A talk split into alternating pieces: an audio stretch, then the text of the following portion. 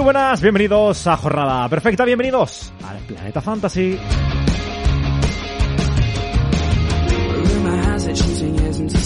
Y hoy vamos con la guía definitiva para entrar en Solar en esta temporada 2022-2023. Nos consta que cada vez sois más los usuarios interesados en desembarcar en Solar. Muchos sois los que nos preguntáis a través de redes sociales, incluso a través de la caja de comentarios de ese mismo podcast. Por ello, hemos decidido preparar en este asueto mundial de Qatar 2022, pues un podcast para guiaros en estos primeros pasos que debéis dar en Solar. Para ello, vamos a contar en el programa de hoy con una serie de expertos, de expertos que te ayudarán en el camino y que te darán una perspectiva de cómo compaginar, y esto es importante, el fantasy convencional con Solar. Pero antes de nada, eh, me gustaría recordaros que en eh, la caja de descripción de este mismo podcast tenéis el enlace de registro y que a través del mismo recibirás una carta gratis con tu quinta pujo de mercado ganada. A diferencia de un registro normal donde no te aportaría absolutamente nada. O sea, te lo recomendamos porque ganas algo y porque además pues no nos vamos a engañar, también nos ayudáis a nosotros. Y si, oye, os gusta el contenido que hacemos y si os gusta también Solar, pues yo creo que es una combinación perfecta. Vamos, creo que dos más dos son cuatro, aunque ahora dicen por ahí que no, pero bueno, yo creo que son cuatro, de momento. Así que nada, eh, dicho esto, vamos al link. Vive la fiesta del fútbol con Betfair. Añade más emoción a los partidos con el combipartido de Betfair. Tomamos como ejemplo el Inglaterra-Francia de los cuartos de final del Mundial. Apostamos a que gana el conjunto inglés en un auténtico partidazo que se llevará la prórroga. Seleccionamos además que marcarán dos de los mejores delanteros del mundo, Kylian Mbappé y Harry Kane. Repasemos, apostamos a que gana Inglaterra la prórroga y a que marcan Mbappé y Kane. Por 3 euros nos ofrecen una ganancia potenciales de 323. Espectacular, ¿verdad? Puedes apostar hasta 25 variables en el mismo partido, como el resultado, los goles totales, las tarjetas, los corners, los goleadores o incluso el número de tiros a puerta que un jugador realiza en un partido. Cuantas más variables agregues, más incrementará tu cuota final. Así que puedes festejar un saque de esquina o una tarjeta amarilla tanto como lo harías con un gol. Betfair, crea tu suerte. Este es un mensaje solo para mayores de 18 años. Juega con responsabilidad.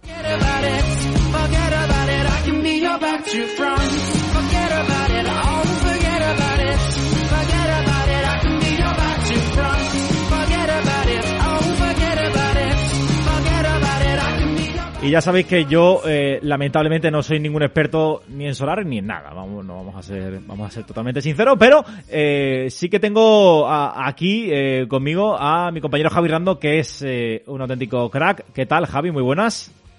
Que te iba a decir que por lo menos un experto en el Málaga, club de fútbol, ¿no? Que Bueno, pero es que en eso. por ahí eh, bueno, sí que te tienen de referente nuestros oyentes, al menos en eso. Vale, bueno, eh, no, no sé si es un halago o una maldición, pero bueno, no podemos dar, me puedo dar por satisfecho con esa, eh, con ese título de, de experto. Pero, eh, bueno, tú me vas a servir un poquito de guía, Javi, porque ya te digo, yo sonar poquito, ¿no? Eh, Hoy, hoy lo hablaba con Fabián, que iba determinando como escalafones, ¿no? Porque en, en Sorar hay com- como un estatus de, de jugador, de usuario, al que se llama Ballena, y a mí me ha ascendido a Perrunfla Premium. Ojo. Eh, entiendo que es un Perrunfla que, que va con chaqué y tal, hay un logo ahí bastante guay. Y, pero bueno, he traído gente que sabe un poco más de la materia.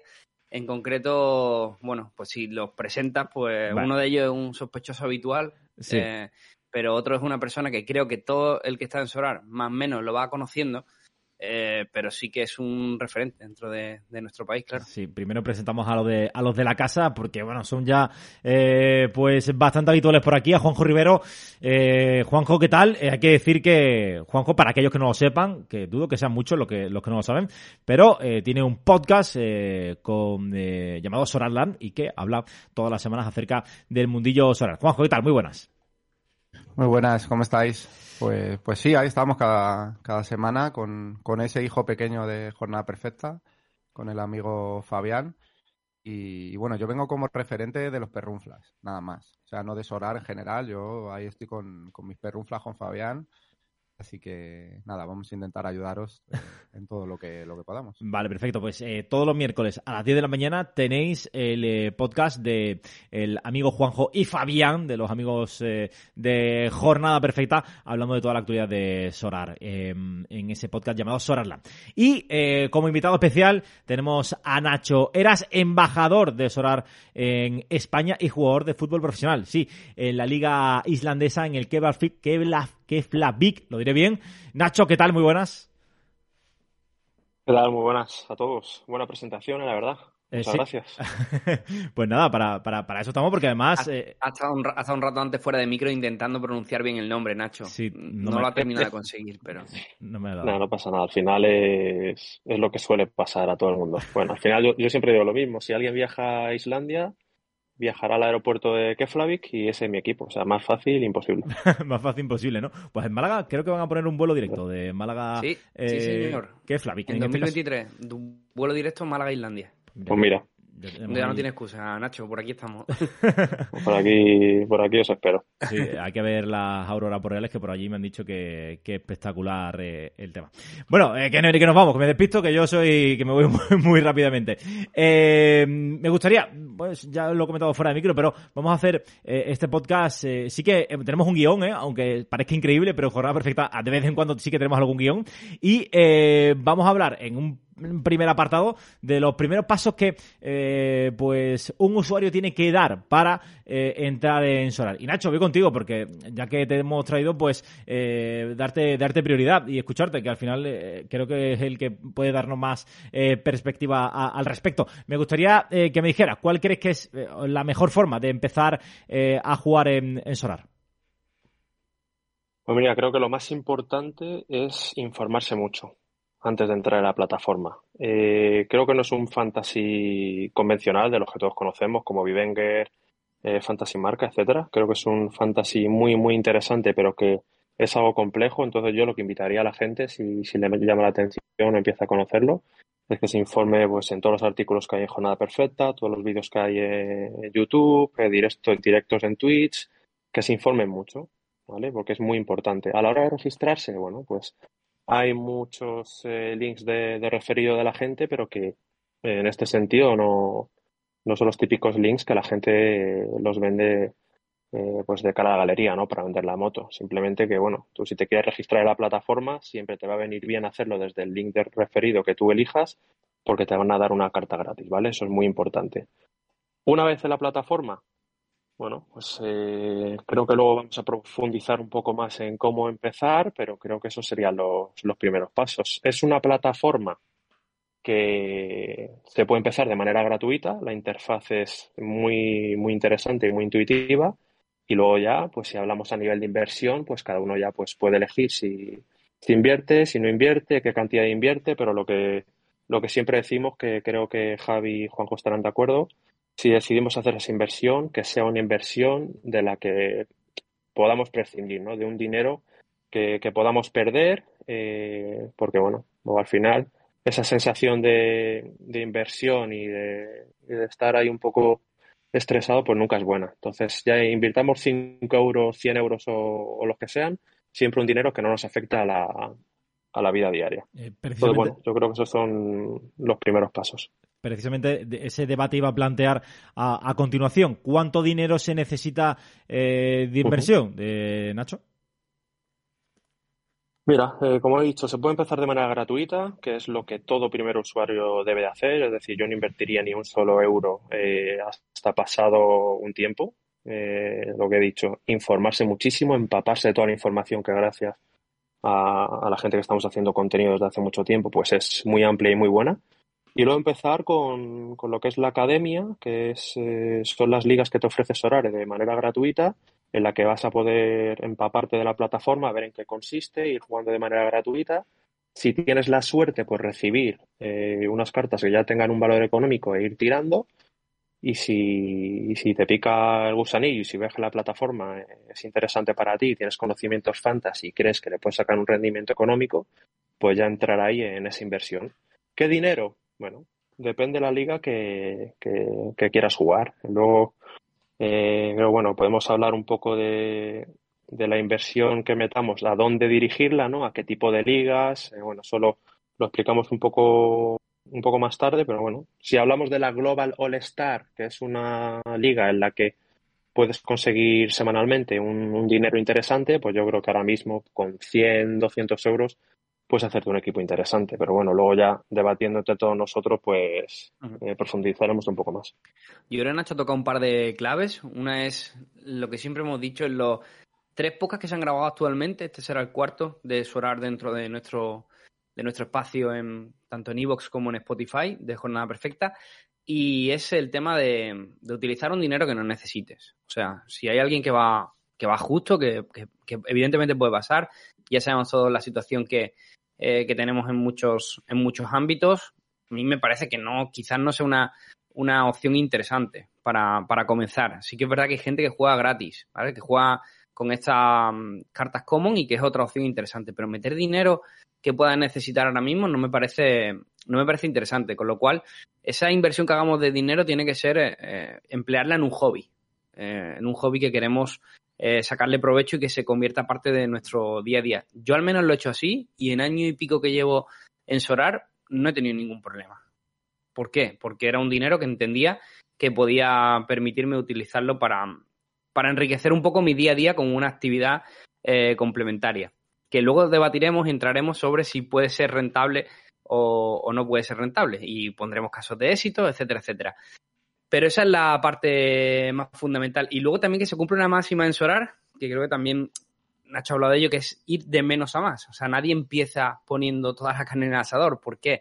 Porque existen las puntuaciones, que tenemos que conocerlas, que son puntuaciones que se basan en las estadísticas de, de Opta y que, bueno, pues hace que unos jugadores sean más interesantes que otros, como podría pasar en cualquier fantasy convencional que vaya por estadística. Y entonces creo que los sistemas de academia, cuando empiezas a jugar con cartas comunes, que son las grises, que son las que te entregan de forma gratuita, que puedes obtener de forma gratuita, te ayudan a ir aprendiendo todo, todo eso, ¿no? ¿Qué, equipos puedes utilizar en las diferentes competiciones, en Champion, en, en Challenge, lo irás aprendiendo poco a poco, All Star, eh, que si América, que si Asia, etcétera. Y luego lo normal es eh, empezar con las cartas limit, eh, limitadas, que son las de color amarillo y son las que hay tiradas de mil por, por usuario en, el, en la parte de, por, mil por jugador en la parte de fútbol. Y luego está la, cuando ya digamos que, mm, no sé si lo, si lo ve Juanjo también así, pero es que una parte un poco más profesional que es irte a, a la, a la escasez de raras, que serían las la que hay una tirada de 100 por cada jugador. Pero todo eso es un proceso que, para mi opinión, bajo mi punto de vista, no tiene que ser muy rápido. Que cada uno le tiene que llevar el tiempo que, que necesite y determine. Y también que marque su bolsillo. Pero lo lógico es empezar con la de forma gratuita, luego ir a limitadas para ir viendo cómo funciona todo, sistema de puja, etcétera, etcétera, y luego eh, ir a raras. Me gustaría saber sí, la, la... Es... Sí, ¿quién iba a hablar? Sí, no, iba, eh, iba, a hablar yo. vale, sí, Juanjo, vale, Juanjo que... Sí, yo mira, eh, solo quería añadir una cosa, sí. que también, bueno, para decírselo a, a, la gente general que escuche este podcast, incluso a ti, Oño, que a lo mejor ¿Sí? hay mucha gente, Javi y Juanjo van a estar de acuerdo conmigo, hay muchísima gente que escucha hablar de Sorare y le pone reparos, ¿no? Dice, oye, mira, yo estoy muy tranquilito jugando con mis amigos a Vivenger, estoy muy tranquilo jugando a Fantasy Marca, que no me venga la gente a vender la película de Sorare. Y es un error. Nosotros, yo hablo en primera persona. Yo como vi esto de Sorare, yo vi, oye, mira, yo soy una persona que le dedica mucho tiempo al fantasy y que juego por diversión, o bien para competir contra otras personas o para competir con amigos. Yo quería un pasito más. Yo digo, oye, ¿por qué no utilizar mi conocimiento y mi tiempo en una plataforma en la que puedo tener una rentabilidad económica? Y eso mucha gente que juega al fantasy seguro que le interesaría. Eso bien, hay que hacerlo todo con cabeza, con sentido común, pero que la gente no piense que esto, o sea, esto es una plataforma muy seria. Lo digo, eh, lo digo de corazón, ¿eh? no estoy hablando como embajador de Sorare. Es una plataforma muy seria que tiene muchísimo futuro y que es el fantasy que viene y se va a quedar aquí mucho tiempo. Entonces, es una plataforma que está basada en la tecnología blockchain, Ethereum, tal. Eso es un freno, sobre todo en España. Pero no lo debe de ser. Se puede jugar con euros, se puede empezar de una manera gratuita, como he dicho yo.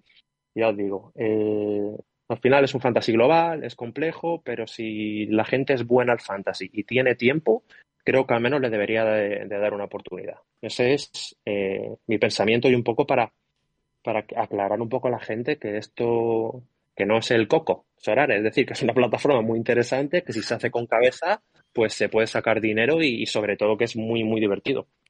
Ojo que, Nacho es la primera persona que me, está empezando a convencer con el tema eh, de, Solar, ¿eh? O sea, lo digo realmente, ¿eh? Para eso lo traíamos, Antonio.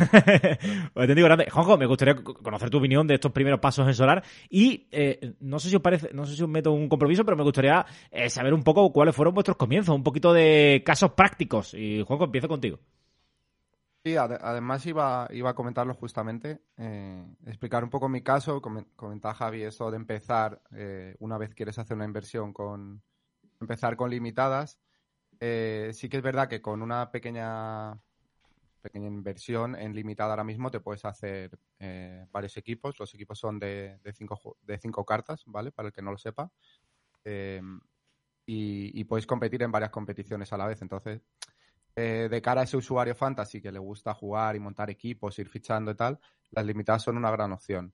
Pero eh, si, quieres eh, también tener una inversión ahí que te vaya dando réditos, es muy interesante jugar la, Global All Star en, raras, en estas cartas rojas, que lo comentaba antes Nacho, porque en cada, cada jornada, cada Game Week, que así son llamadas, em, si alcanzas 205 puntos, te dan 20 dólares y si alcanzas 250 puntos te dan 50 dólares. Eh, es bastante asequible, sobre todo ese, ese umbral pequeño, porque le llamamos umbrales. Eh, ese umbral pequeño de 205 es bastante, eh, diría sencillo, pero es asequible conseguirlo. Eh, o sea que, de hecho, en limitadas para conseguir un premio hay que hacer más de 300, de 300 puntos, si no, no consiguen nada. Así que creo que es que yo cambiaría un poco esa perspectiva y quizás sí volviera a entrar de nuevo eh, con la inversión que yo hice, me iría de primeras a, raras, mínimo a montar ese equipo para intentar ir llegando al umbral de 205 puntos, aunque sea con un portero suplente, ya que los porteros son lo más caro. Y a partir de ahí ir montando equipos eh, con limitadas e ir tradeando, vendiendo y comprando en buenos momentos eh, a jugadores para esa diversión que te da más el día a día. ¿Por qué? Precisamente por ese ejemplo práctico mío yo al principio cuando entré, eh, pues el mercado estaba más caro, quizás un momento en el que Ethereum también estaba en su pico más alto, o sea, no, entré en un buen momento, eh, que ahora es todo lo contrario para mí. Entonces las, las raras se veían como una cosa inalcanzable, ¿no? Y empecé a jugar en limitadas, eh, pero creo que ahora es mucho más alcanzable conseguir ese equipo, hacerte ese roster raro y poder ir teniendo cartitas limitadas para ir compitiendo en, en otras competiciones, ¿no? Sin tantos objetivos, pero, sí que esa inversión ir consiguiéndola semana tras semana. ¿Se atreve alguien a dar una cifra de cuánto ha invertido más o menos en los primeros meses en Solar? Yo creo que Javi ya lo ha dicho, si no recuerdo mal. La mía es pública, ¿no? Lo, tuyo, es público. Eh... Son 1,8 Ethereum, hace poco lo, lo, miré en, eh, bueno, en una de estas aplicaciones, no recuerdo si era Base o alguna de este tipo que, nos da la estadística de nuestra cuenta y yo creo que son unos 1,8, 1,6, 1,8, algo así. Ethereum, me parece. Vale. Y bueno, y depende del momento en el que metí o no, pues eh, te sale una cifra u otra, pero creo que eran 2.000 y algo, me parece. ¿Vosotros creéis que eh, si cojo 300 euros, con 300 euros me puedo montar un buen equipo e ir consiguiendo eh, subir de, rango y, empezando a ganar un poquito de, dinero? Sí, sí, eso es un poco lo que ha dicho Juanjo. Eh, muchas veces vemos, ¿no? Durante los últimos meses, es el mejor momento para entrar en el solar y tal, y muchas veces ha habido este debate. Pues sinceramente, el momento de ahora eh, es, prácticamente el mejor que he visto yo. Primero, por lo que he dicho antes, sueño de, de la interfaz, eh, de esta academia como iniciación de manera gratuita que te enseña cómo la plataforma, eso no existía antes. Yo entré a principio de 2021 y todo eso no existía. Entonces, el, para el nuevo usuario, para el manager que empieza en, Solare a día de hoy, es una ventaja enorme. Encima estamos en un momento que por, por la crisis mundial, por la guerra, un poco por la situación macroeconómica, social, etcétera, los precios están también más bajos en la plataforma y eso pues quizás no le gusta tanto a la gente que está dentro de, hace mucho tiempo, pero para el nuevo usuario pues es que un momento muy muy adecuado y con los 300 euros que tú dices pues yo creo que vamos, puedes hacerte un equipo de raras sin portero y ganar ese umbral de 25, 50 eh, dólares cada semana o cada dos semanas y recuperar tu inversión a los dos, tres meses como máximo. Y a partir de ahí, pues mira, juegas de gratis, te diviertes y encima eh, las cartas que tú tienes tienen un valor. Entonces, pues bueno, de ahí poco a poco es a, ir creciendo. Sobre pues todo que hay oportunidades ahora que se, que se abren. Yo ahí tengo un dilema que mm, no sé si lo que opinará, si quiera ahora Juanjo que retome y que luego nos comente Nacho, pero eh, ¿qué le recomendaría yo a un amigo? Pues, pues no lo sé, porque mm, ahora mismo yo creo que también me inclinaría por mi experiencia en ir a raras directamente, montar un equipo de raras y depende del presupuesto que tenga, o ir con un portero suplente, mm, como por ejemplo yo tengo el, tercer portero de la Universidad Católica, que lo tengo por, porque parecía que terminaba contrato y se iba a ir a otro equipo de Chile, pero bueno, ahí está el pobre esperando, pero si no, es un ¿eh? portero interesante para umbrales porque te cubre el sitio y simplemente tienes que buscar a las otras cuatro posiciones.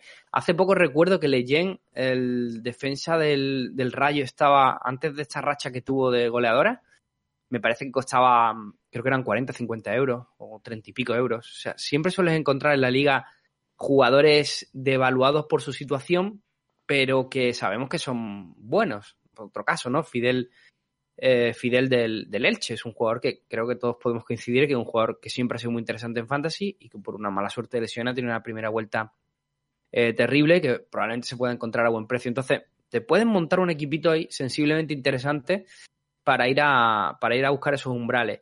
Y luego, si ya eres otro prototipo de usuario que es, oye, yo quiero tener un equipo guapo, me apetece tener un equipo, un equipo chulo, con un buen defensa de la liga, con, no sé, Benzema lo estaba mirando ahora, Benzema sale a 0.13, por 0.13 lo puedes comprar, eso era impensable hace unos meses, eso era, era imposible, hablo de limitada, Oye, pues igual por esa misma inversión que estamos proponiendo de, de Raid, pues te puedes hacer un equipo limitado de grandes nombres e ir a buscar que en una jornada se te puedan hacer jugadores que hagan decisivas en todas, aciertes el capitán y puedas pescar un premio también importante en limitada. Entonces, tengo la duda de si entrar a un nuevo usuario y recomendarle una estrategia o la otra. Yo, hoy día que me muevo mucho en Raids, ah, yo, me, yo estoy más contento en Raid, pero he de reconocer que la otra opción también es, interesante.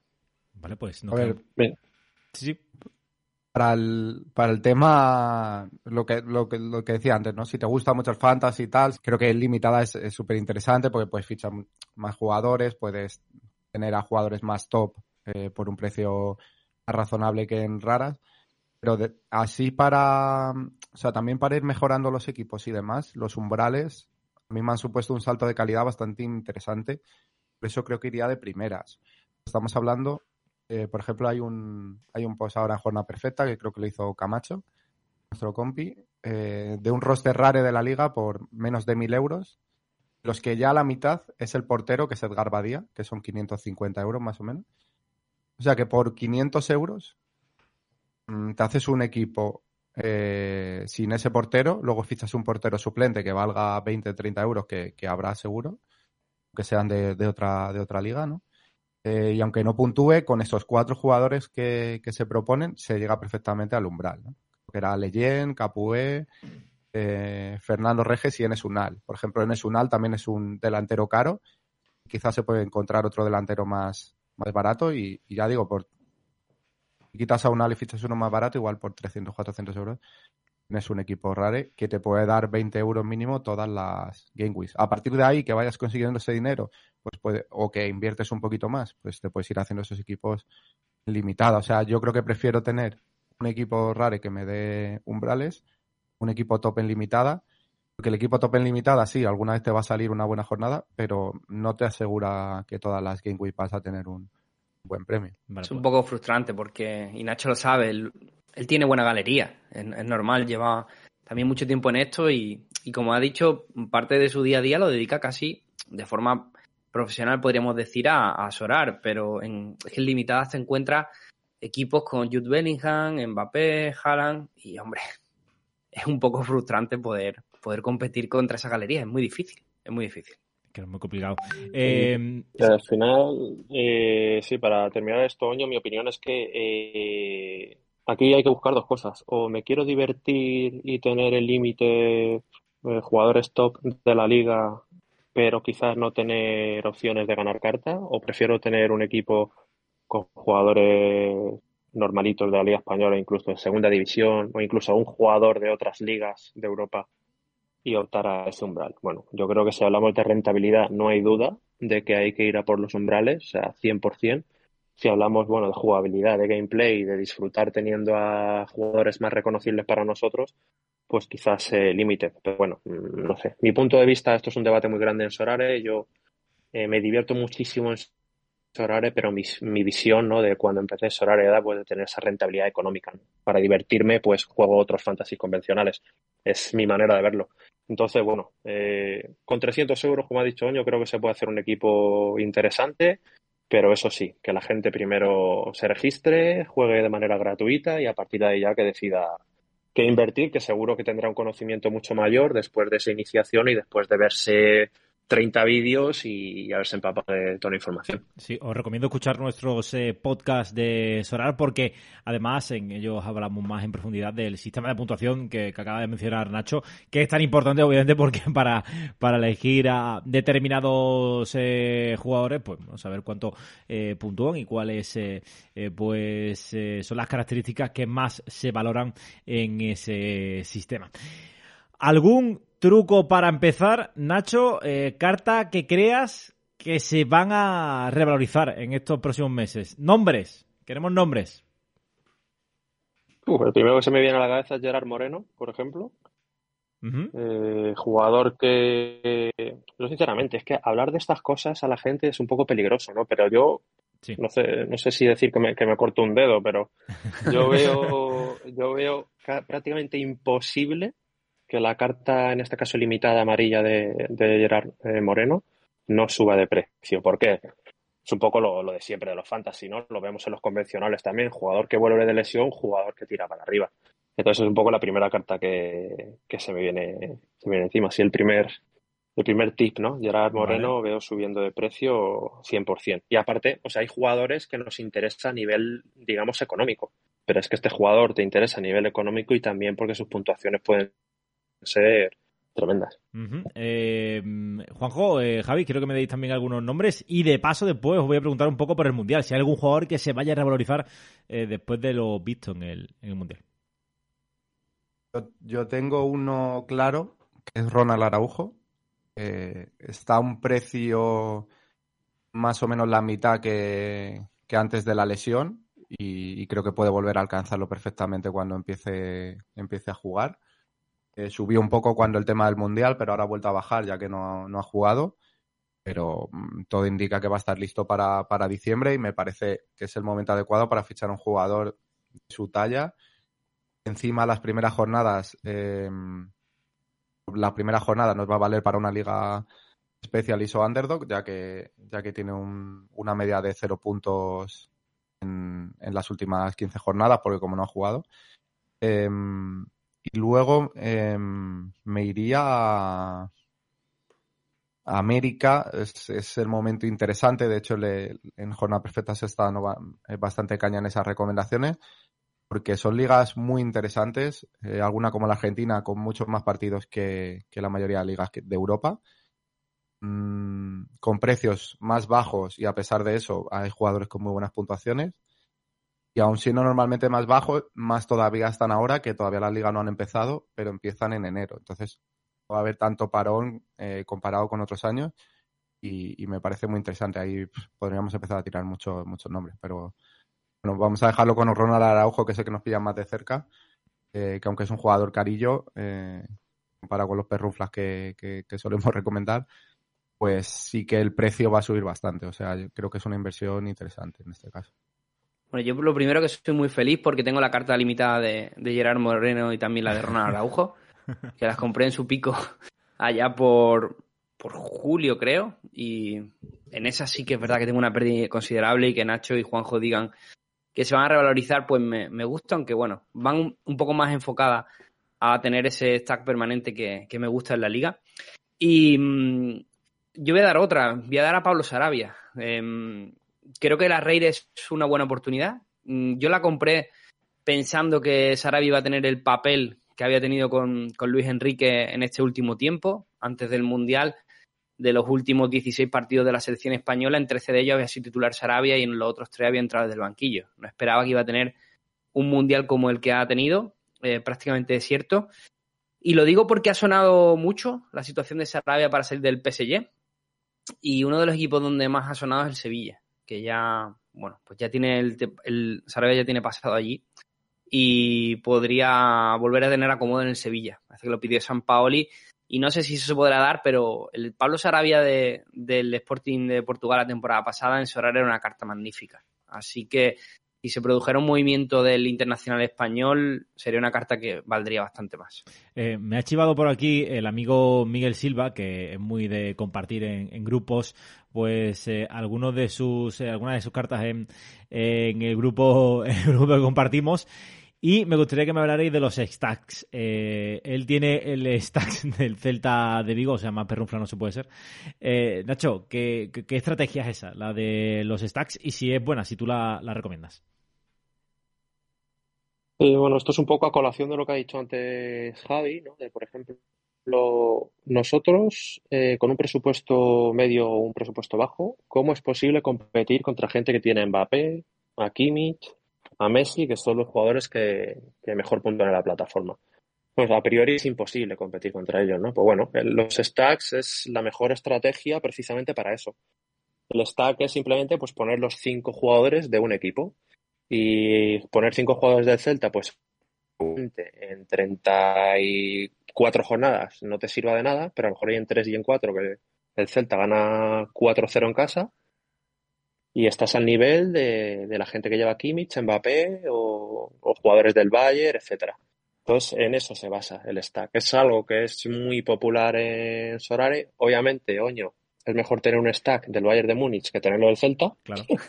pero, eh, pero con un presupuesto bajo, pues es, yo te diría, la única manera de poder competir a ese nivel. Se da un par de partidos buenos al Celta y, bueno, pues estás ahí compitiendo contra, contra las ballenas. En, eso se basa, aunque yo, yo preferiría otras estrategias, la verdad. Yo soy más de eh, hacer un stack defensivo, es decir, portero defensa, y luego, pues, eh, juntar quizás a jugadores de ataque de otro equipo. ¿Por qué? Porque, por ejemplo, tú te haces un stack del Atlético de Madrid y sinceramente el Atlético Madrid no es un equipo que te vaya a ganar 5-0 un partido, ¿vale? Entonces a lo mejor te puntúan muy bien los defensas, pero a lo mejor ganan 1-0, 2-0 y no es suficiente, ¿no? Entonces para mí es mejor mezclar un stack 3-2 y centrarte en el aspecto defensivo y en lo ofensivo y cuando se te junten esas dos variables, pues creo que eh, se optimiza mejor.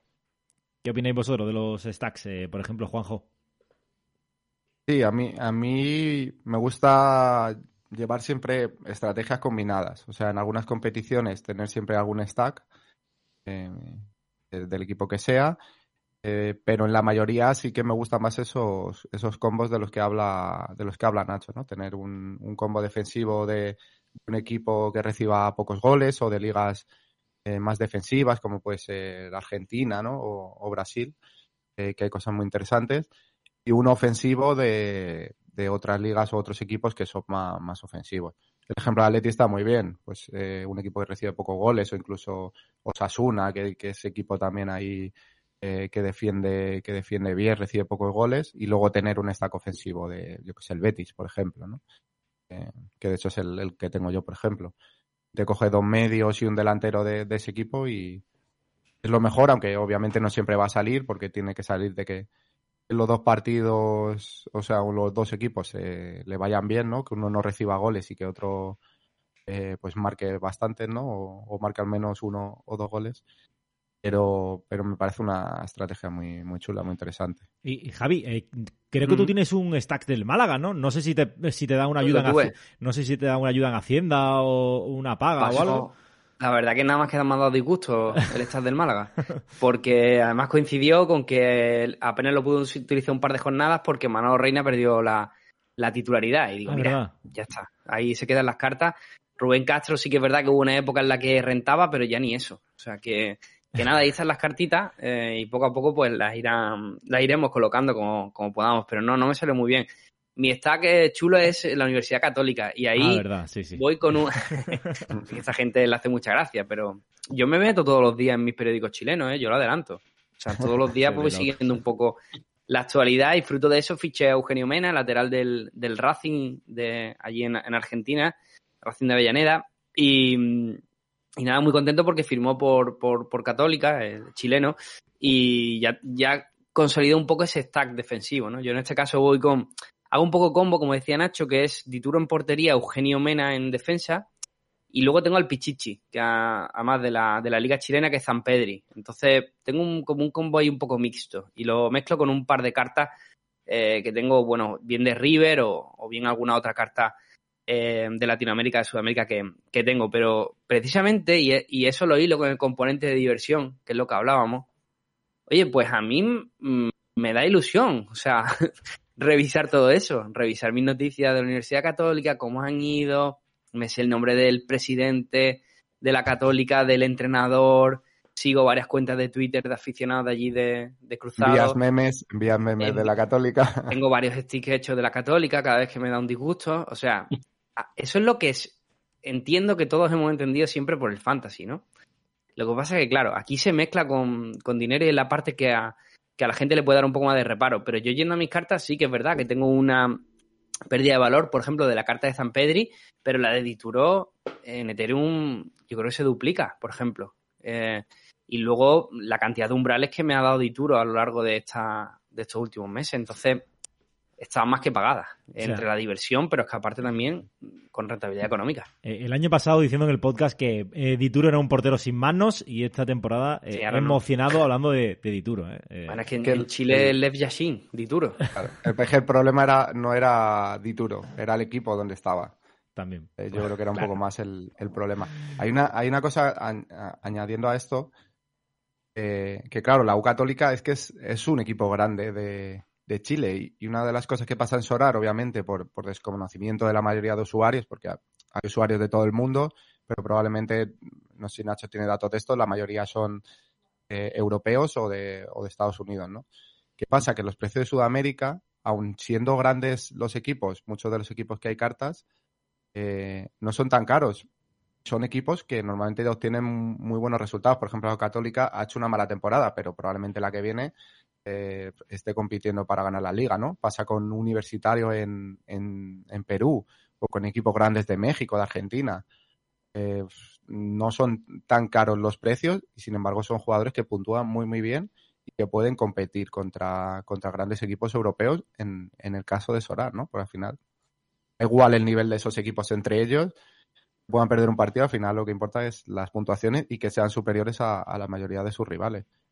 Y, por eso muchas veces recomendamos bastante el tema de, América, eso sí, siempre eh, estando muy, muy bien informado. Cuanto en cuanto a los datos en Europa, eh, bueno, de hecho hace poco estuve allí con, ellos hablándolo, eh, me dijeron que es Francia y Italia, son los países en los que más se juega Sorara a día de hoy. Y sí, estoy de acuerdo que en América, pues quizás por más desconocimiento, pues los precios son más baratos, pero para mí quizás sería el paso dos, ¿no? Yo muchas veces también el freno que veo en ciertas personas es decir, oye, con la de horas que le he hecho yo con los fantasies aquí de España, como para meterme yo en un fantasy en el que tenga que estudiar lo que pasa en Chile, en Argentina, en México, en tal. Por eso yo siempre recomiendo que, que, bueno, que la gente empiece con lo que conoce y punto. Es decir, que se centre en la Liga Española y en la Segunda División y ya está. Y a partir de ahí ya, cuando va pasando el tiempo, pues ya decir, oye, mira, pues América me parece interesante, mira, está mejor de precio. O ya investigar un poco más el, tipo de ligas que hay en, en Solare. Pero yo, eh, en los inicios, empezaría con, con lo conocido y te lo digo por experiencia. Yo en 2021 a principios empecé con, con la MLS y con Asia porque en ese momento era lo que se estaba jugando y al final te das cuenta que, no, que es mejor ser paciente y empezar a jugar con lo que tú conoces, porque la información en Solar es oro y dinero. Coincido y, nosotros como españoles tenemos una facilidad que es la idiomática con respecto a estas ligas sudamericanas y por ahí podemos saltar rápido de nuestra zona de confort para explorar opciones tan interesantes como las que decía como las que decía Juanjo. Así que es un punto a favor que a mí me pasa un poco igual. A mí Asia me da mucho miedo. Yo la mayoría de las cartas que tengo de Asia son porque me han tocado como premio en Sorar. Y si las puntuaciones son buenas, pues los pongo. Pero me acuerdo que me privó de un premio, pues poner a un jugador japonés, por ejemplo, una vez. Eh, me, privó de un premio, creo que creo que era importante, quizá un Tier 2 Raid o algo así, que, no está mal. Y me la privó poner un jugador japonés. Claro, no tienen la misma información. Para temas Chile, Argentina o, México, te metes en hacer cuatro búsquedas en Google y tienes rápida esa información. Pero Japón o Corea ya me dirás tú. Claro. Eh, me parece muy interesante esto de, lo que habláis, ¿no? De los tipos de ligas, porque quizás en el fantasy eh, convencional está un poco más supeditado, ¿no? A lo que viene siendo eh, la liga española o las grandes ligas europeas. Y sin embargo, eh, en este en Solar en este apartado eh, sí que te ofrece una eh, pues variedad más interesante ¿no? y poder empezar a jugar en segunda división. Por ejemplo yo que soy consumidor de, de la división de plata pues sí que te ofrece bastantes ventajas. Me gustaría que me comentarais porque estabais hablando de las cartas que me han tocado recompensas también hablando de los umbrales. Me gustaría saber cuáles han sido las recompensas más grandes que os ha tocado en alguna jornada eh, Solar. Si podéis comentarlo así por, por encima. Yo creo que la, de Nacho seguramente sea más interesante que, la, las nuestras. Eh, bueno, a ver, eh, aquí Javi y Juanjo, no, pues, me hacen ver aquí como si fuese una ballena en, en ¿no? no tengo una, a ver, yo, yo lo, una beluga, por lo menos una beluga, así, un, delfín, ¿no? Un delfín.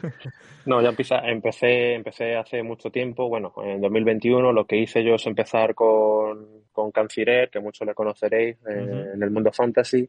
Nosotros al final lo que pensamos, Oño, es que, eh, bueno, competir a nivel individual en Solar es muy divertido, de hecho es mejor porque tú tienes todo el control, haces todo tú, pero quizás no te da para competir a, a grandes niveles, que es lo que nosotros queríamos, ¿no? Nosotros nos tomamos el proyecto desde el inicio como algo más ambicioso, como algo más de inversión, negocio a nivel laboral y pensamos que juntarnos eh, varias personas, en este caso cuatro, pues íbamos a tener más posibilidades, ¿no? Juntando un capital y bueno, quizás pues es el entrar en un buen momento con una inversión mayor eh, y más personas, pues es lo que nos hizo crecer mucho y estar ahora en una posición eh, muy buena. Entonces es un poco la, la explicación, ¿no? Y en cuanto a premios, bueno, pues hemos tenido muchos premios pues rondando los 2.000, 3.000 euros. Eh, hemos tenido varios así, no sé, ahora se me viene a la cabeza, no sé, Valentín Castellano cuando estaba en MLS, eh, que más porteros, que casi siempre nos tocan porteros, la verdad, que al final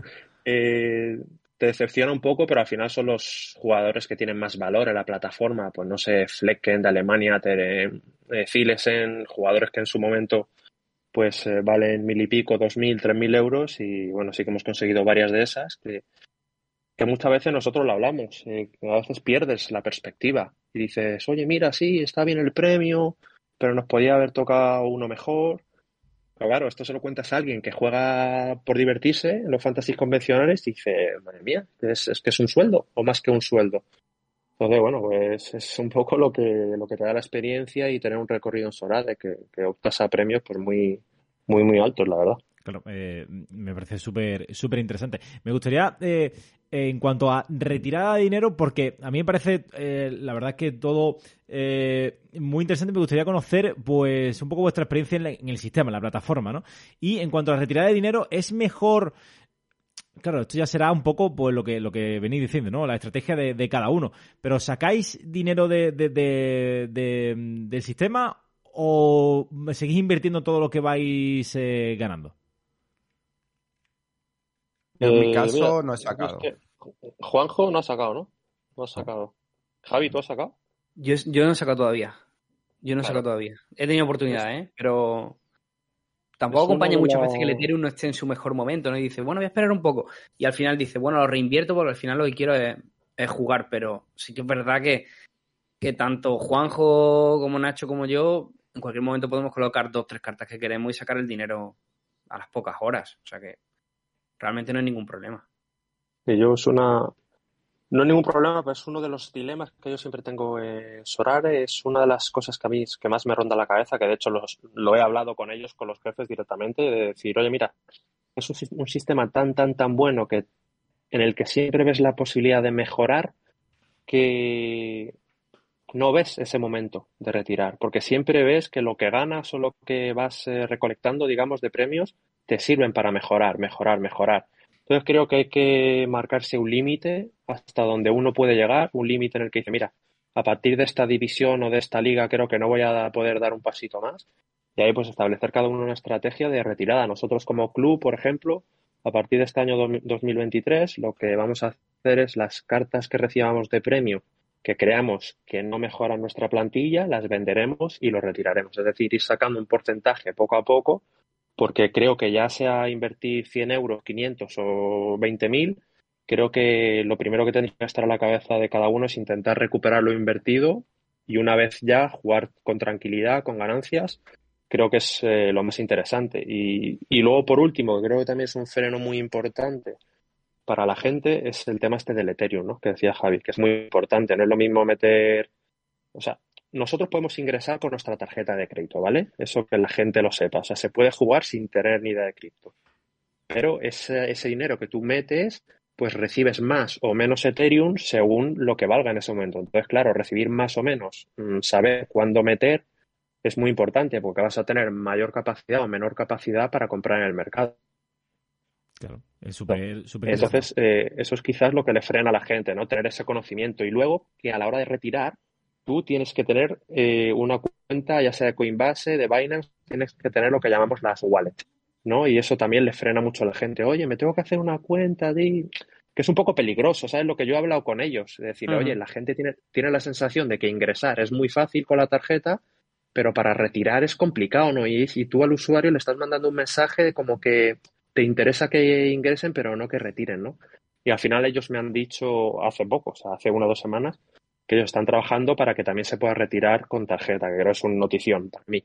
Que no depende de ellos, que no depende de ellos, sino que depende de la regulación de cada país, con RAMP, con Visa, con el sistema que sea, pues cada país tiene sus regulaciones y hasta que no tengan un conjunto de países eh, interesante pues no lo van a implementar. Pero bueno, el hecho de poder ingresar con tarjeta y retirar con tarjeta, a mí no me cambiaría mucho la vida porque yo ya tengo el wallet del que te hablo, este de Coinbase, que tampoco es tan difícil hacerlo.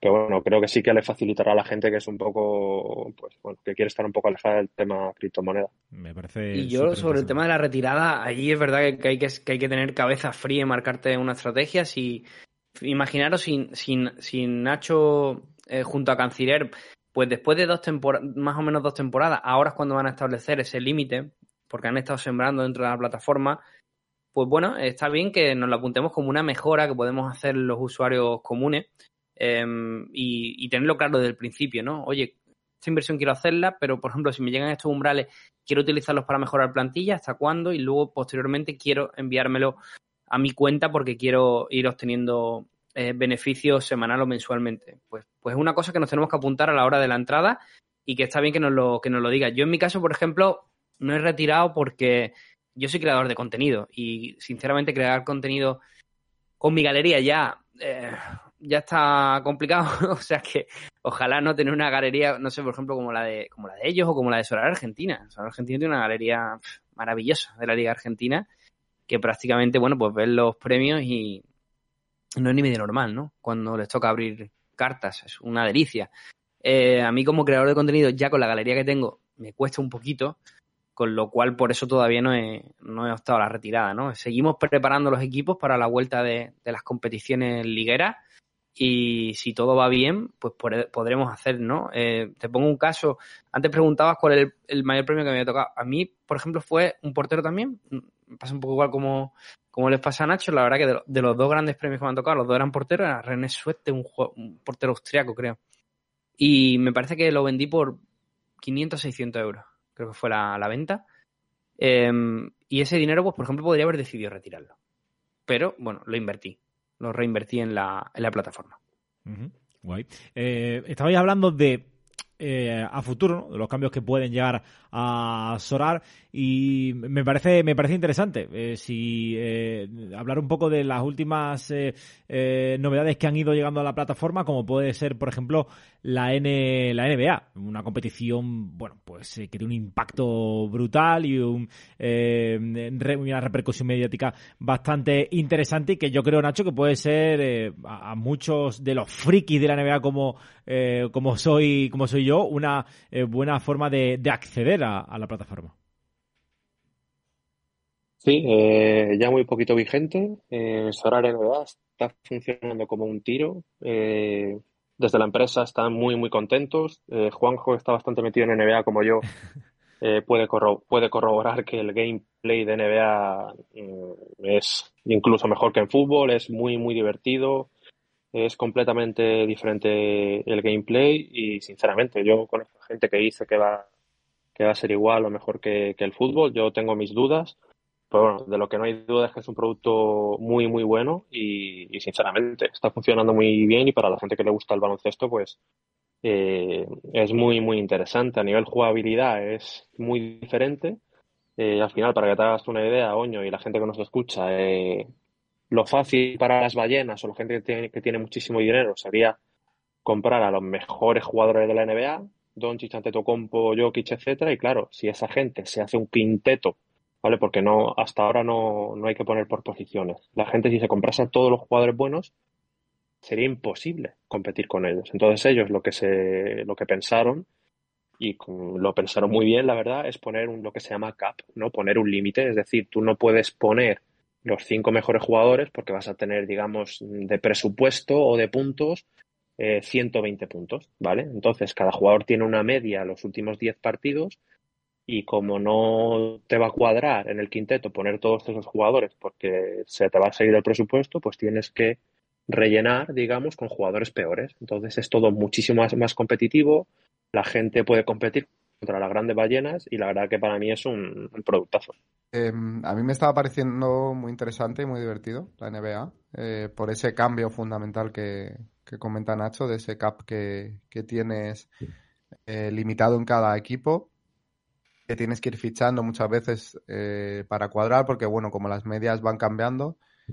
Y, y luego para tradear me está gustando bastante, es eh, bastante útil el fichar jugadores precio bajo que en ese momento estén lesionados, eh, venderles cuando vuelvan. Eh, han metido ligas especiales por conferencias también, que van cambiando cada dos game weeks. O sea, dos game weeks es la conferencia oeste, dos game weeks la este. Uh -huh. luego, aparte, esta, siguen las genéricas, eh, que mezclan las dos, pero bueno, que, que van introduciendo muchas mejoras. Eh, la parte gratuita también creo que es súper interesante y, y, más accesible para, o, o, más fácil el llegar a conseguir premio, que no quiere decir que sea fácil. Sí que es más accesible que en fútbol, en mi opinión. Eh, no sé, tiene muchas cosas que me gustan. No sé si llegará al nivel de, de fútbol por el tema público y usuarios pero, pero bueno, sí que me parece una estupenda opción también para iniciarse y, y estar ahí divirtiéndote también con, con la NBA. Una pasada, muy adictivo en todos los sentidos y luego a nivel mercado, yo sinceramente con limitadas donde estoy haciendo las mejores operaciones, mm, pero las mejores. O sea, comprando jugadores a 2, 3 euros y vendiéndolo a poco que se dé el golpetazo de, suerte con uno de estos jugadores, eh, pues multiplicándolos por 10 o por 20 incluso casos de hasta multiplicarlo por 20. Y mm, con algunos jugadores que tienen cierto nombre, que quizás no están pasando un buen momento, o, otros que se lesiona el titular y de pronto, bueno, ellos entran dentro de la rotación de una forma mucho más importante, sumando más minutos, y sinceramente muy adictivo en el buen sentido. Genial, pues. Eh, luego que eh, a, a, vosotros que os gustan tanto los perrunflas, sí. ¿vale? Eh, la NBA se podría considerar para mí la liga, la liga los perrunflas, pero vamos, para te una idea, o sea, un jugador de fútbol, en el Sorar de fútbol, que puntúa mal, que es un tieso, no vale para nada.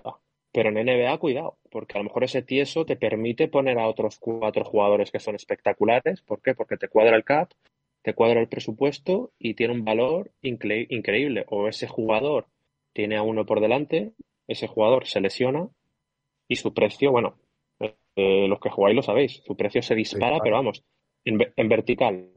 Entonces eso es algo que es lo que más me gusta o de lo que más me gusta de NBA, que es que todos los jugadores, prácticamente todos, eh, tienen un valor. Los jugadores malos tienen muchísimo más valor que los jugadores malos en el fútbol. Sí, además que tienen eh, sí. ese componente de, de, de poder eh, tener una, una, gran semana y, y, poder ir ganando protagonismo, ¿no? Eso lo hemos visto en la NBA muchísimas veces. ¿Juanjo? No, no solo una semana, sino que como en cada Game Week eh, normalmente hay dos, tres partidos, hay veces que solo hay uno, pero la mayor parte de cada equipo juega dos partidos mínimo, pongamos.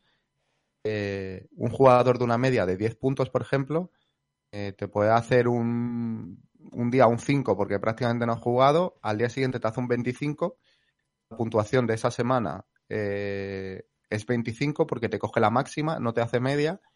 Sin embargo, su media de, puntos en los últimos 10 partidos no sube, no sube o no sube tanto, sube muy poquito, porque ha hecho un mal partido y otro bueno. Entonces, eso es súper interesante y por eso son más útiles aún esos, esos jugadores, esos jugadores perrunflas, ¿no? Y más... a mí por ese lado me gusta bastante más. De hecho, yo lo que ficho son perrunflos, claro. Y más novedades, Nacho, que nos pueda contar o que creéis, creáis que puedan llegar a sonar las próximas semanas, barra meses, barra años. Son preguntas que recibo mucho. Eh, tengo que cuidar para no meterme en líos. Eh, no sé, mira, siguiendo con el tema de baloncesto, yo sé que el gameplay de NBA gusta mucho el fútbol. ¿vale? Tampoco creo que haya que, profundizar más. Creo que creo que se entiende. Eh, el tema de los caps eh, gusta mucho en, en, Sorare, Fútbol, ¿vale? Por lo que no me extrañaría que veamos alguna cosita por ahí. Eh, ligas privadas. Ligas privadas se ha metido hace poco en, en Fútbol con el tema del Mundial. van a seguir después del Mundial, es decir, a tener ligas privadas en, en a partir de ahora, incluso con estas escaseces que hemos hablado de limitadas raras, creo que también se podría dar. Me parece muy, muy interesante porque al final lo que va a hacer Solar con muy buen ojo, eh, de hecho, bueno, hemos estado en conversaciones eh, muchos meses sobre ello.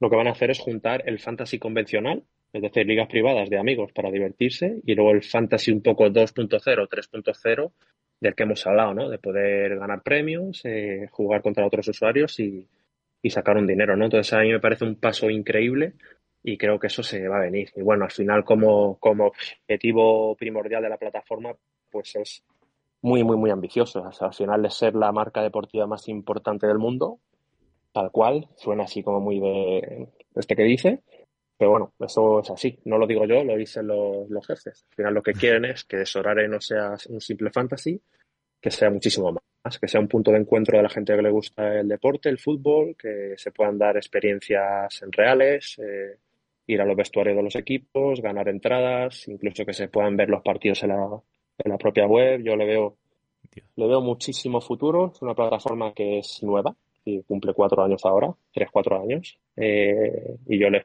vamos, yo creo que tiene un futuro brutal. ¿Queréis hacerle alguna pregunta con respecto a lo último que, ha dicho aquí Nacho, eh, Javi, Juanjo? Bueno, creo que en general entre líneas se le ha, se le ha entendido. Em, tampoco le voy a, ya que lo invitamos, no voy a hacer que tire, no, le voy a hacer tirar demasiado la lengua. Y, pero sí que es verdad que em, quería preguntarle aprovechando, fíjate que se lo voy a preguntar por privado, pero bueno, eh, creo que es una pregunta que puede interesar a todo el mundo. Estas cartas que han lanzado con el tema del mundial, las eh, custom series que se llaman, que van enfocadas a coleccionismo, que es quizás el reto de Sorar, y lo estamos viendo con los jugadores que se retiran. Eh, por ejemplo, ha pasado con, con Higuaín o con Cunagüero, que son cartas que pierden el valor, ¿no? en teoría, mm, estas cartas, al igual que podrían ser una, vamos a poner, buscarle el émulo de, los cromos de Panini, eh, tienen que tener un, poder coleccionista. Un poder coleccionista que creo que todavía mm, es uno de los retos de Sorar para este próximo año. Y de ahí que lanzaron estas custom series, que son unas cartas, bueno, pues han lanzado todas las cartas de, de equipos del Mundial, que les han llamado colecciones, y tenemos un apartado en el Sorar donde están las colecciones. Y podemos hacer nuestro álbum. Por ejemplo, yo estoy haciendo el álbum de España. Eh, no sé si qué te ha parecido esta iniciativa, Nacho, y, si crees que puede tener eh, repercusión a nivel de plataforma de alguna otra manera o qué feedback lleva, llega a la dirección en torno a esta intención de coleccionismo. Pues mira, eh, yo tengo aquí un poco opiniones encontradas. lo primero, la, gente que llevamos mucho tiempo en Sorare hemos apreciado los últimos años, meses, que la tendencia es a darle utilidad a todas las cartas, a todas. Le ha pasado con los jugadores que puntuaban mal, le dan una, utilidad con una liga underdog, ha pasado con, las leyendas, que le dan una utilidad. Tema jugadores retirados. Eh, ahora, ahora te comento lo de las custom series. Tema jugadores retirados. Eh, yo también pensaba antes que, estos jugadores retirados, pues quizás podrían tener un valor de leyenda a medio plazo o que le darían algún valor, ¿no? Pero yo hablando con gente Sorare, hablando sobre todo con ballenas, con gente muy importante aquí en España, hay una gran preocupación que es Sorare tampoco se puede convertir en un sistema Ponzi, que se llama. Es decir, aquí no puede ganar siempre todo el mundo. Ganar, ganar, ganar, ganar. ¿Por qué? Porque el sistema al final se cae. Eh, para que la gente gane, tiene que haber una minoría que tenga que perder también. Entonces, quizás por ahí el tema de que haya ciertas cartas que plan su valor porque se retiren, creo que quizás ahí a los jugadores retirados no se le dará una utilidad. Es lo que yo opino, ¿eh? Y aún así te digo que, que ellos siempre piensan darle utilidad a todo, pero en cuanto a jugadores retirados, yo pienso que, no sé, es que alguien tiene que perder por algún lado. Es decir, si tú te arriesgas a comprar un jugador de 35 años y se retira ese jugador, no sé, si Sorare como plataforma le acaba dando utilidad a todo, al final todo el mundo, todo el sistema va a ser ganador. Y eso para mí no se sostiene. Y para la gente que ha invertido, vosotros lo sabéis, mm, tienen millones de euros en la plataforma, pues algo que les preocupa mucho. ¿Vale? Creo que es una reflexión muy, muy interesante que últimamente la llevo tratando con ellos.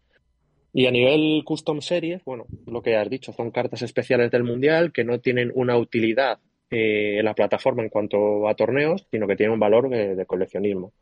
Creo que es un primer paso que te indica que, le van a dar más protagonismo y más importancia al tema del coleccionismo. A día de hoy no tiene ninguna utilidad, no te descarto que lo tengan dentro de seis meses, un año o tres años. Eh, yo creo que estas cartas no tendrán una utilidad en los torneos, ¿vale? Es lo que yo creo. Pero, ¿a ti quién te dice que teniendo el álbum completo de España o teniendo varios álbums completos o en el futuro tener las cartas número uno de 100 de los jugadores, no sé, a lo mejor teniendo colecciones en tu galería, pues a lo mejor les un porcentaje de bonus a jugadores de tu galería o a lo mejor tienes una ventaja competitiva en ciertos torneos. Eh, no sé, yo creo que hay mucha gente que va a optar por el coleccionismo y que Solare como plataforma tiene que intentar devolverles eh, esa, esa persistencia o conseguir esa colección se tienen que devolver de alguna manera. Entonces yo creo que al final sí que se buscará la, la manera no, no solo sacar pecho, ¿no? porque hay mucha gente que colecciona o para sacar pecho, para tener estatus, simplemente porque le gusta, sino que yo creo que quizás en el futuro sí que pueden tener una utilidad. Como te digo, eh, no sé, que quizás en ciertas competiciones, pues tener un álbum de cierto equipo te dé ventaja respecto a otro, que tus jugadores quizás aumenten el porcentaje en ciertos torneos por tener esa colección, no sé, yo lo veo veo que hay muchísimas posibilidades ahí y creo que es un primer paso para el del tema de coleccionismo que, le viene bien a la plataforma. Juanjo, ¿alguna cosa más? Bueno, sí, perdona, Javi. No, no, no, de, lujo. Yo, sinceramente, fíjate que, estamos tan inmersos dentro del día a día de Sorar que yo, por ejemplo, estoy eh, coleccionando España porque me apetece. Porque me apetece, porque me gusta esta selección, independientemente de lo que pase contra Marruecos y de cuál sea el futuro próximo de esta selección. Mm, me apetece y me apetece quedarme con un buen recuerdo como va a ser esta selección. Y es una pena que no esté la carta de Luis Padrique, porque me la habría comprado, comprado también. Eh, madre mía. Oye, por cierto, va ganándole, estamos haciendo esto mientras se, disputa el Japón-Croacia y va ganando Japón a Croacia y además está haciendo un partidazo Japón, ¿eh? o sea, absoluta la locura. Eh, Juanjo, ¿alguna cosita más ya para ir cerrando que no queremos robar más tiempo? Eh, no, en principio poco más, poco más que aportar. Esperando nuevas eh, novedades, valga la redundancia, que, que nos vaya trayendo Sorar, que, que, siempre, siempre tiene algo que o nuevo que aportar. Lo del CAP eh, para fútbol me parecería muy interesante en alguna competición. De hecho, se han ido adelantando porque hay competiciones limitadas a, a ciertas puntuaciones, ¿no? Como o las underdog o, las specialists en algunos jugadores. Eh, y todos esos cambios creo que son muy bien recibidos y seguirán llegando. Hay que decir también que, no lo hemos comentado, pero en, los últimos meses, eh, para aportar un poco más de, esa confianza o credibilidad que le damos a, la plataforma, se anunciaron eh, como embajadores, no sé si es la palabra, a Mbappé y a, y a Leo Messi, que me parece que son dos operaciones bastante interesantes. A Zidane también. Lo estaban en su día eh, Serena Williams, eh, más allá de lo que es fútbol. Y, y Griezmann y Piqué, que incluso no sé si Nacho esto es así o no, son inversores o, o tienen algún puesto de como consejeros o algo similar, ¿no? Me parece. Sí, Ellos llevan sí, bastante tiempo. Sí, Mbappé también ha invertido, Messi creo que también, pero bueno, son son un poco las caras conocidas que le dan credi- credibilidad al, al proyecto, pero luego hay instituciones financieras y, y potencias detrás que, que también están detrás del proyecto. Entonces, bueno, eso no te asegura nada de cara a los próximos 3, 5, 10, 15 años, pero hombre, sí que prefiero estar en una plataforma en la que está toda esta gente detrás que estar en otra. Totalmente. Pues nada, chicos, eh, Juanjo, Nacho, Juanjo, eh, Sorarlan, todos los miércoles a las 10 de la mañana tenéis un nuevo podcast, podcast acerca de las últimas eh, novedades, ¿vale?